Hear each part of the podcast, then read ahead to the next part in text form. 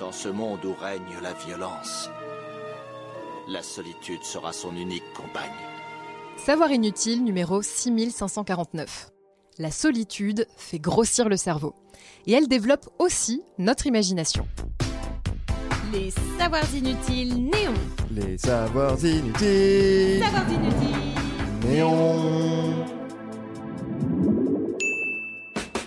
Rester seul à la maison de temps en temps, on adore. C'est l'occasion de faire tous les trucs qu'on n'ose pas faire quand il y a du monde autour de nous. Comme se refaire l'intégrale de Friends pour la 107e fois, faire pipi la porte grande ouverte, ou chanter les lacs du Connemara à poil dans la cuisine.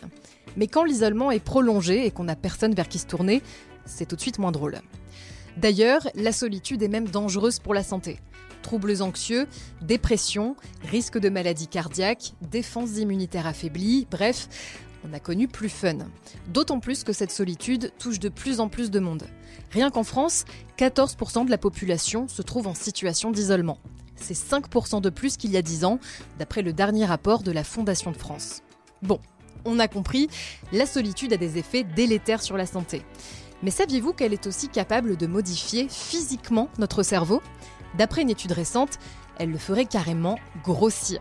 Non, non, c'est pas une blague. J'espère que t'auras pas la grosse tête. Ça pèse à la langue, non? Ah ouais, un peu.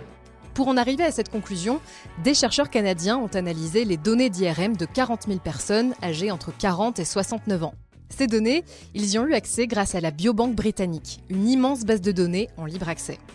En comparant les IRM, on a remarqué plusieurs différences dans le cerveau d'une personne souffrant de solitude. Elles se trouvent dans ce qu'on appelle le réseau cérébral par défaut, un groupement de régions du cerveau qui s'illumine quand on fait marcher notre mémoire ou quand on se trouve dans un moment d'introspection. Chez une personne seule, les connexions sont beaucoup plus intenses dans ces régions. Mais pas seulement. La matière grise y est aussi plus volumineuse, d'où le cerveau dit plus gros que chez les personnes bien entourées. Pour les chercheurs, ce phénomène s'explique car les personnes seules font travailler davantage leur réseau cérébral par défaut. Elles vont avoir tendance à intérioriser leurs pensées, imaginer des échanges fictifs ou tout simplement se rappeler d'événements passés. Tout ça dans le but de surmonter l'isolement. Ce qui a aussi pour conséquence de développer l'imagination selon les chercheurs. Forcément, plus on est isolé, plus on va passer de temps plongé dans nos pensées à imaginer des choses. Donc être seul, c'est clairement pas la joie, mais au moins on a des chances d'être plus créatif que le reste de la population. N'y voyez surtout pas le fantasme de l'homme, mais plutôt, si vous voulez, comment dire, la recherche créative, le délire de l'artiste, n'est-ce pas? D'ailleurs, le thème de la solitude a inspiré quelques-uns des plus grands artistes de l'histoire.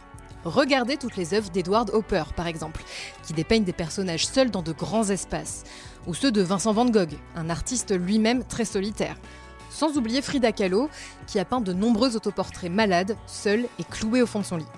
Mais ça, c'est vraiment inutile de le savoir. Vous avez aimé ce podcast?